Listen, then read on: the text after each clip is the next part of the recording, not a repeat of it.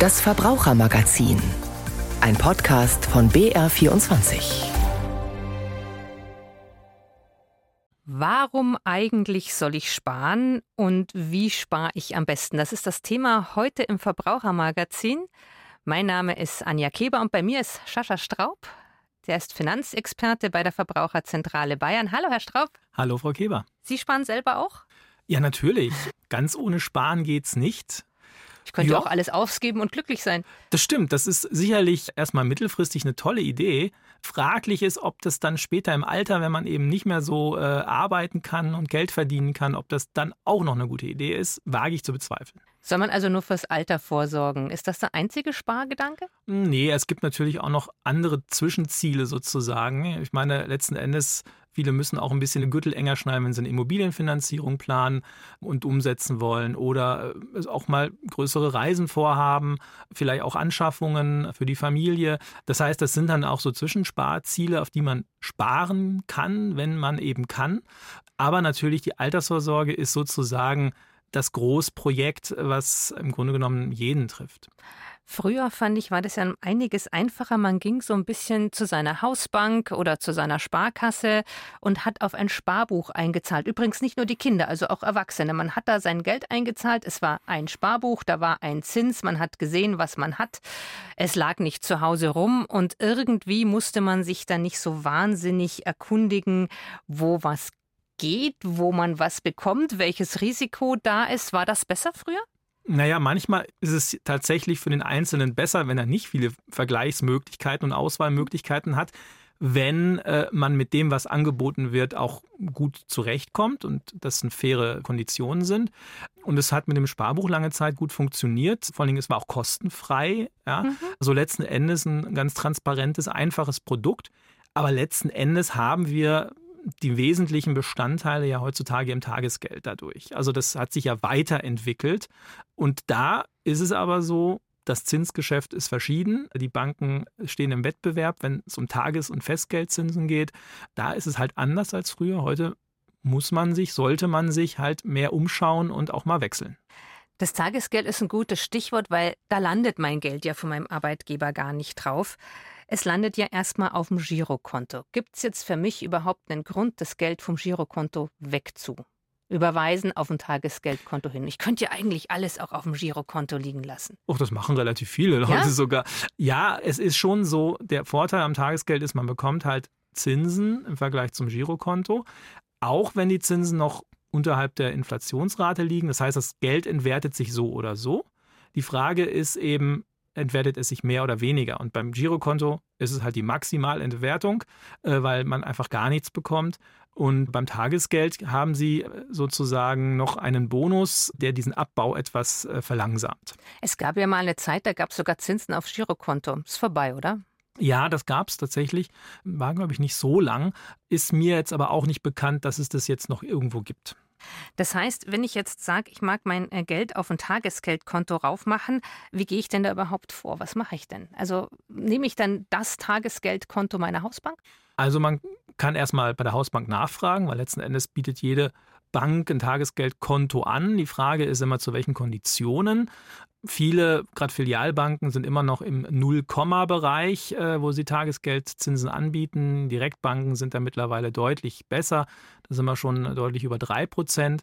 Und äh, deswegen ist es bequem, natürlich bei der eigenen Hausbank das Geld hin und her zu schieben innerhalb von teilweise auch in kürzester Zeit sozusagen, am selben Tag. Aber es ist interessanter durchaus auch woanders mal zu schauen, denn es ist nicht notwendig, dass man ein Tagesgeldkonto bei der Bank hat, wo man das Girokonto hat. Man kann nämlich das Referenzkonto mhm. letzten Endes auch verändern, wo dann das Geld hingeht. Das wollte ich nämlich gerade fragen. Viele Menschen denken ja nach wie vor noch, man müsste das Tagesgeldkonto da haben, wo das Girokonto ist. Das ist nicht so. Nein, das ist nicht so. Da können Sie quasi flexibel agieren. Sie können sagen, Sie sind bei der Bank A mit Ihrem Girokonto. Das Tagesgeldangebot finde ich aber nicht überzeugend. Ich gehe zur Bank B und mache da nur ein Tagesgeldkonto auf. Und dann geben Sie als Referenzkonto, also da, wo das Geld hin und her überwiesen wird, Ihr Girokonto bei der Bank A an. Das ist kein Problem. Manche Banken verlangen, dass sie, wenn sie ein Tagesgeldkonto eröffnen, auch noch ein Girokonto eröffnen bei denen. Das müssen sie sich anschauen, ob das mit Kosten verbunden ist oder nicht. Und dann sind sie aber auch frei, es zu nutzen oder nicht. Aber grundsätzlich können sie sonst auch ohne neues Girokonto äh, gibt es genügend Angebote, wo Sie nur ein Tagesgeldkonto eröffnen.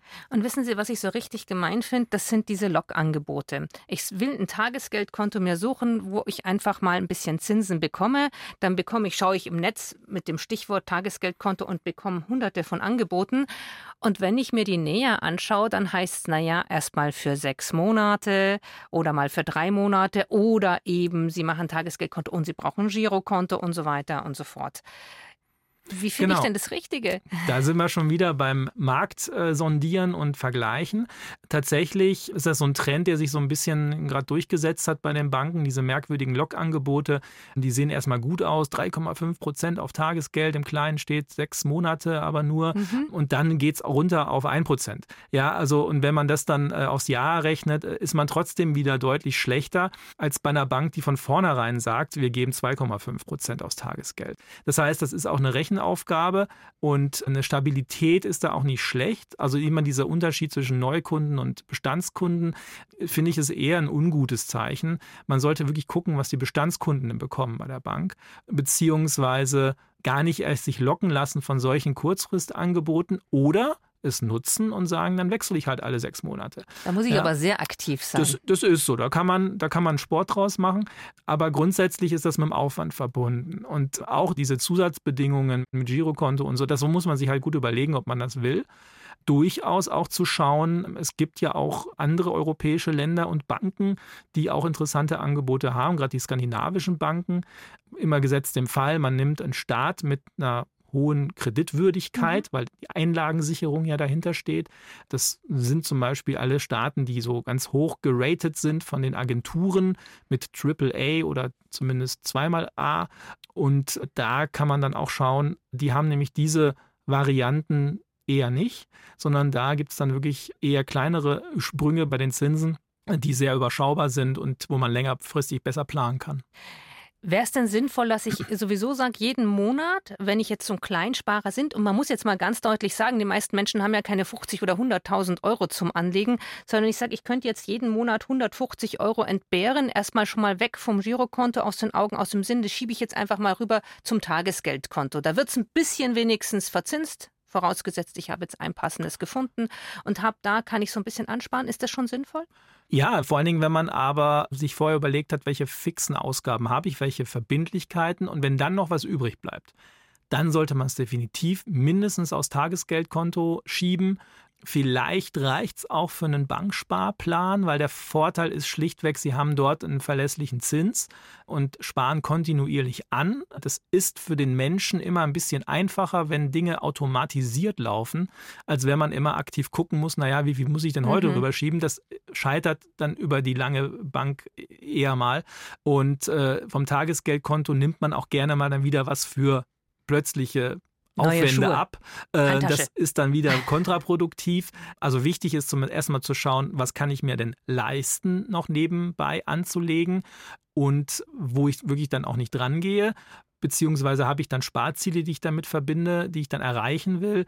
Das ist das Tagesgeldkonto, aber vielleicht sogar eher noch ein, ein Sparplan. Darauf kommen wir nachher gleich zurück. Jetzt hören wir uns erstmal an, wie die Leute auf der Straße so sparen. Mein Kollege Alexander Ahnö hat sich umgehört. Sparen Sie? Ja, ich gebe nicht unnötig viel aus. Ja. Tagesgeldkonto. Und das gibt was? Mittlerweile glaube ich besser wieder. Ich glaube 4 Prozent. Im Moment konnte man ja nichts. Die Corona-Zeit war ja null. Und jetzt habe ich aber zweimal 20.000 angelegt im Festgeld für ein Jahr für 3,75 Prozent. Zumindest etwas. Ne? Ich habe einen ähm, ganz normalen Sparplan sozusagen über Aktien, ETF. Mit äh, Fonds und äh, mit einem Sparbuch. Mal ein paar Aktien gekauft, mal einen ETF-Sparplan, mal immer ein bisschen was anderes. Sehr breit angelegt, ich äh, kann den Markt nicht schlagen, deshalb gehe ich einfach mit dem Markt mit. Also einfach breit angelegte ETF-Fonds S&P 500, MSCI, sowas. Es war mir wichtig, ganz viel ökologisch zu sein. Die äh, sind jetzt leider nicht ganz so hoch im Rennen, muss man ehrlichkeitshalber sagen. Das heißt, ich habe auch so nette Dinge wie MSCI World mit drin, weil läuft besser, auch wenn es nicht funky ist. Habe ich mir mal überlegt, aber ETFs, ich habe ehrlich gesagt keine Ahnung und hatte dann keine Muße, mich da mal reinzudenken. Ehrlich gesagt äh, mache ich das über einen, äh, über einen Bankberater. Ich habe noch einen alten Bausparer. aber den werde ich irgendwann auflösen. Bei dem Bausparer, den man in München sich eigentlich in den Hut schmieren kann. Und ja, Betriebsrente. Ich habe auch Eigentumwohnung und die Wohnung ist vermietet und bekomme ich halt Mieter mehr oder weniger gezwungenermaßen ein Appartement gekauft vor ein paar Jahren, weil ich sonst mir eine Wohnung hätte suchen müssen. Da kann man natürlich kaum genug Geld haben hier in München, um sowas zu bezahlen. Also habe ich auch noch Schulden, aber zahle ich halt jetzt ab. Was ist Ihnen das Wichtigste, so wie Sie Ihr Geld anlegen? Wertstabilität, einfach, dass es das eingesetzte Kapital stabil bleibt. Das Ziel ist entweder meinem Kind mal was Gescheites davon äh, organisieren zu können oder wenn mein Kind selber organisiert, dann im Alter Kohle zu haben. Ja, auf jeden Fall nicht in Altersarmut zu versinken, wenn man in Rente ist. Ich arbeite im Pflegebereich, kann man jetzt halt nicht so viel zurücklegen, aber ist natürlich ein Thema und natürlich irgendwann, ich werde in zwei Monaten Papa. Und äh, da ist jetzt natürlich eine andere Situation oder andere Gedankenwelt, um für den Nachwuchs irgendwann auch was zurückzulegen. Finanzielle Sicherheit, wenn was passieren sollte oder sein sollte. Und natürlich irgendwann auch Eigenheim oder so finanzieren können. Aber vor allem einfach abends entspannt schlafen können und zu wissen, man hat eine Rücklage. Es, es sollte schon so viel, so viel abwerfen, dass es die Inflation ausgleicht. Also sonst macht der Sparen keinen Sinn. Aber ansonsten äh, ist mir Sicherheit schon sehr wichtig. Dass ich auch schnell wieder darauf zugreifen kann, wenn es drauf ankommt. Vielleicht fürs Alter, vielleicht für die Kinder. Mal sehen, weiß ich noch nicht. Also habe ich mir tatsächlich noch keine Gedanken drüber gemacht. Man weiß ja nicht, was kommt. Gell? Oder vielleicht sagt man in zehn Jahren, jetzt habe ich keinen Bock mehr. Gut, dann schauen wir mal. Man weiß es nicht. Ich glaube, ich legt jeder gerade das deutlich mehr zurück für den Haushalt wie noch vor einem Jahr. Aber da spare ich ja jetzt halt nicht, sondern investiere meine gegenwärtige Lebenssituation. Man weiß ja auch nicht, wie alt man wird. Also mich in fünf Jahren vom Stangerl haut, ist auch blöd. Das waren jetzt wirklich wahnsinnig viele Anregungen zum Sparen. Herr Straub, Sie sind auch ganz begeistert. War was dabei, was Sie noch mal besonders erläutern möchten oder wo Sie besonders toll fanden? Es waren ganz viele tolle Aussagen dabei. Ich bin wirklich sehr, sehr positiv erfreut, dass äh, das quasi auch schon so viel Grundlagenwissen äh, in der Bevölkerung existiert. Äh, das war ja letzten Endes ein Zufallsprodukt. Ja. Super. Ja. Einer der äh, Befragten hat sich zum Festgeld geäußert. Da wollte ich nämlich auch noch drauf äh, zurückkommen. Festgeld heißt ja, ich muss mein Geld für ein paar Jahre zurücklegen. Eins, zwei, drei, vier, fünf, also je nachdem, wie lange ich möchte. Dafür bekomme ich aber auch mehr als beim Tagesgeld an Zinsen. Wie finde ich denn das richtige Festgeldkonto? Wie mache ich denn das alles richtig? Ja, es gibt ja zum Glück das Internet und äh, verschiedene Vergleichsportale, die man sich anschauen kann. Und dort werden dann auch die äh, Festgeldzinsen je nach Anlagebetrag und Länge der Anlagezeit ähm, sozusagen aufgeführt. Auch hier sollte man definitiv gucken, was für eine Bank steht dahinter, in welchem Land steht diese Bank, in welchem Staat. Und dann ist eben beim Festgeld eben auch immer das Momentum jetzt gerade gar nicht schlecht. Wir haben hohe Festgeldzinsen. Wir wissen nicht, Tendenziell könnten sie eher wieder runtergehen im mhm. nächsten Jahr. Das heißt, jetzt macht es durchaus Sinn, äh, auch vielleicht längerfristig zu planen. Das heißt, mit einer sogenannten Zinstreppe.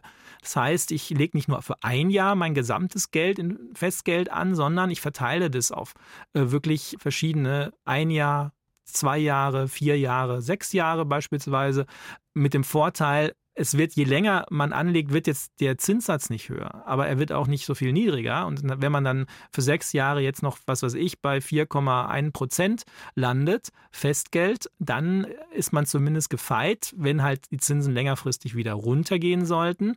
Außerdem hätte man, wenn man das Geld so verteilt, dann immer wieder Chargen, die frei werden, dann wieder für Neuanlagen. Das heißt, ich habe jetzt zum Beispiel, bin in der glücklichen Lage, dass ich 10.000 Euro habe. Davon lege ich, sagen wir mal, 3.000 auf ein Jahr an, 3.000 auf drei Jahre, 3.000 auf sechs Jahre und 1.000 benutze ich für mich sofort. Genau, das könnten Sie zum Beispiel so machen, ja. Das heißt, das wäre dann eine, eine gute Möglichkeit, da wäre ich dann auch gut abgesichert. Genau, vor allen Dingen, weil sie nicht wissen, wie der Zinssatz sich entwickelt und dann, äh, wenn sie es aufteilen, verteilen sie auch somit das Risiko. Habe ich Sie dann richtig verstanden? Vorhin auch mit dem Banksparplan. Habe ich jetzt immer kleine Beträge, die ich gerne anlegen möchte, dann nehme ich den Banksparplan Monat für Monat. Habe ich jetzt einmal so ein bisschen was, was ich anlegen könnte, dann nehme ich das Festgeld. Habe ich das richtig verstanden? Also, so? solange wir im einlagengesicherten Bereich bleiben, ja, ähm, sollte man schauen. Man muss aber beim Banksparplan ja, da geht es eben um die Regelmäßigkeit und um die äh, Gleichförmigkeit im Regelfall. Man sollte eben da gerade auch gucken, wenn Sie einen größeren Betrag haben und Sie auf den verzichten können, dann macht durchaus schon das Festgeld auch Sinn. Ja, und äh, ansonsten gibt es aber noch andere Produkte, auch bei den Banken. Thema Bonussparen, Prämiensparen. Mhm die man sich vielleicht auch nochmal angucken kann. Äh, was ist denn mit dem Premiumsparen? Die waren ja groß in den Medien, groß im Gespräch, weil die gekündigt worden sind. Die waren ja sehr attraktiv, nur wenn man auch mehrere Jahre darauf eingespart haben. Wie attraktiv sind denn jetzt die neuen Produkte, die ohnehin begrenzt sind auf meist 15 Jahre? Also das Prämiensparprodukt an sich ist eine sehr, sehr gute Idee gewesen, wurde ja auch sehr gut angenommen. In der Abwicklung wurden halt jetzt nach unserer Ansicht nach erhebliche Fehler gemacht. Äh, die Leute wurden vergrätzt. Nichtsdestotrotz ist das Produkt auch an sich die Überlegung, ich spare in ein einlagengesichertes Konto sozusagen, bekomme dafür einen zwar relativ geringen Zins, aber für alles, was ich einzahle, bekomme ich noch eine Prämie oder einen Bonus draufgezahlt. Das ist schon äh, interessant. Also es geht nicht um den Zinssatz, es geht um die Prämie, die äh, durch den Zinseszinseffekt natürlich total sich entwickelt und einen Aus- und, und einen Impact hat. Aber man muss einfach wissen, so wie früher, dass man sagt, das kann ich jetzt mein Leben lang sparen, das wird es nicht mehr geben. Da die, werden die, die Banken jetzt dann vorgesorgt, dass sie auch kündigen können. Und auch ansonsten sollte man darauf achten, dass die Berechnung des Zinses klar ist. Das ist in der Vergangenheit nicht gewesen. Da wurde das nicht geregelt. Dass das ein Referenzzins bestimmt ist, dass man es auch nachvollziehen kann. Was kriege ich denn am Ende? Wie ist der Zinszuschlag sozusagen? Und dann kann man dieses Produkt durchaus auch weiterhin nutzen, wenn man wirklich sagt, ich möchte im einlagengesicherten Bereich bleiben und ich möchte im Grunde genommen auch ein Produkt haben, was was irgendwo auch Rendite abwirft. Jetzt haben wir das Tagesgeldkonto, das Festgeldkonto, wir haben die Prämiensparverträge. Gibt es denn noch was, was Ihnen einfällt, jetzt auch für kleinere Beträge? Was wäre denn noch eine gute Möglichkeit? Was ist sicher, was ist attraktiv und was ist transparent? Also letzten Endes geht es nicht ohne den Aktienmarkt. Ähm, das muss man einfach sagen, weil wir, das hatte auch jemand aus der Umfrage schon gesagt, der Werterhalt ist ja wichtig und Aktuell würde man es, wenn man nur im einlagengesicherten Bereich bleibt, also nur Festgeld, Tagesgeld und Banksparpläne, würde man ein Minus machen, würde man einen Wertverlust einkaufen. Das heißt, man braucht etwas, was über der Inflation möglichst langfristig läuft und das ist letzten Endes der Aktienmarkt. Und da kann man natürlich in Einzelaktien investieren, was recht risikoreich ist. Muss man, man sich auch auskennen. Sollte man sich gut. auch mhm. auskennen. Deswegen für diejenigen, die sich nicht so auskennen und die auch ähm, im Grunde genommen da das Beste mitnehmen wollen, sind ETFs, also die beste Sparform, weil sie kostengünstig vor allen Dingen sind. Das heißt, dass alles, was so die, die Makler, die ähm, Manager, die Fondsgesellschaften, die Banken, was die an Geld noch verdienen wollen, das setzen sie ja mit rein und das ziehen sie einem sozusagen von der Rendite ab. Und bei den ETFs ist es so, das sind auch letzten Endes Investmentfonds, die aber passiv organisiert sind. Das heißt, da ist kein Manager, der das äh, quasi, der da alles ähm, in der Hand hat und was verändert und versucht, den Markt zu schlagen, sondern die laufen nach einem bestimmten Prinzip, dass sie sagen, sie orientieren sich an einem bestimmten Aktienindiz, zum Beispiel an den Eurostox 500, an den DAX oder was auch immer, und versuchen, den quasi nachzubauen. Und, und da ist es so, dann machen sie alle Bewegungen mit. Wenn es nach unten geht, verlieren sie. Wenn es nach oben geht, gewinnen sie. Und da in der Aktiengeschichte der Kurs langfristig immer nach oben geht, werden sie auch langfristig immer gewinnen in dem Sinne. Es dauert halt eine Zeit und äh, es gibt auch tiefe Täler. Aber der die Vorteil ist, die muss man mit einberechnen, deswegen braucht man einen langen Atem, 15, 20, 30 Jahre. Wenn man so einen Zeithorizont hat, hat man auch sehr gute Gewinnchancen, Ertragschancen, denn die Kosten sind so niedrig, dass das ja quasi auch noch quasi mit in die Rendite einfließt. Das heißt, sie kommen damit Bei einem MSCI World über so einen längeren Zeitraum von 20 Jahren beispielsweise haben sie eine Rendite von 8,5, 9,5 Prozent historisch, sodass sie da dann wiederum ganz gut liegen und dann auch das ausgleichen können, was in der einlagengesicherten Produktkategorie eben nicht möglich ist. Das Gute an einem ETF-Sparplan ist ja auch, dass ich mit wirklich kleinen Beträgen reingehen kann, also teilweise schon mit 25 Euro im Monat.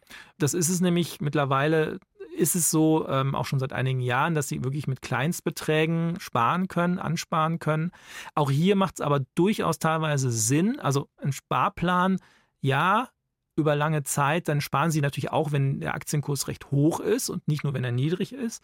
Es macht da durchaus Sinn, wenn er dann im Keller ist, dann auch mal nachzuschießen. Also gerade dann, wenn er unten ist, im größeren Stil dann nochmal nachzukaufen, weil das können Sie bei den Fondssparplänen nämlich auch. Sie können zum einen regelmäßig besparen und dann auch noch immer wieder größere Beträge nachkaufen. Was auch in der Umfrage angesprochen wurde, war, eine Dame sagte, sie hätte in den ökologischen Bereich hinein investiert. Die Frage ist, gibt es das Ganze auch in grün, grüne Banken, grüne Sparpläne? Natürlich gibt es das auch. Man muss nur einfach sagen, die Regeln der Geldanlage gelten für die grünen Anlagen genauso wie für die nicht grünen Anlagen. Das heißt, da ist auch immer das Thema der Kosten. Ne? Und äh, gerade bei den grünen Anlagen muss man einfach sehen, die haben, wenn die aktiv, man hat eine Regel für aktiv gemanagte Fonds, die sind einfach teurer. Das muss ja auch viel mehr beachtet werden. Wenn man es halt ordentlich machen will, äh, muss man äh, viele Punkte äh, berücksichtigen. Wie kann ich sicherstellen, dass, dass ich nur grüne Produkte in meinem Portfolio habe, dass ich nur Nachhaltigkeit drin habe, dass ich keine Kinderarbeit, keine, keine Rüstung, keine, Rüstung, keine Atomkraft drin habe. Das muss letzten Endes ja irgendwer im Auge haben und das kostet Geld. Damit hat man wieder einen Renditeverlust natürlich, auch wenn sich die Anlagen an sich sonst wahrscheinlich genauso entwickeln, mehr oder weniger, also wie der Markt sozusagen es hergibt. Es gibt auch mittlerweile natürlich auch grüne ETFs. Ähm, also von daher, die laufen auch zufriedenstellend, ist auch alles in Ordnung. Also da kann man durchaus rein investieren. Die Frage ist immer, da muss man Abstriche von der Reinheit der Nachhaltigkeit machen, weil da ist es einfach so, die orientieren sich natürlich auch wieder an einem bestimmten Index und dass da eben das noch ein nicht, nicht ganz so streng dann immer ist, wie wenn das wirklich ein Fondsmanager macht, das wirklich genau reinschaut, was ist drin. Da muss man einfach von ausgehen. Es ist nicht genau so grün äh, ein ETF, wie wenn man das wirklich mit einem aktiv gemanagten grünen Fonds macht. Kann man zusammenfassen, ich muss mich auf alle Fälle auch ein bisschen einlesen, ich muss mich kümmern um meine Geldanlage? Ja, natürlich. Ohne kümmern geht's gar nicht. Das was Verbrauchermagazin. Ich bedanke mich bei Herrn Sascha Straub. Er ist der Finanzexperte bei der Verbraucherzentrale Bayern. Am Mikrofon verabschiedet sich Anja Kieber.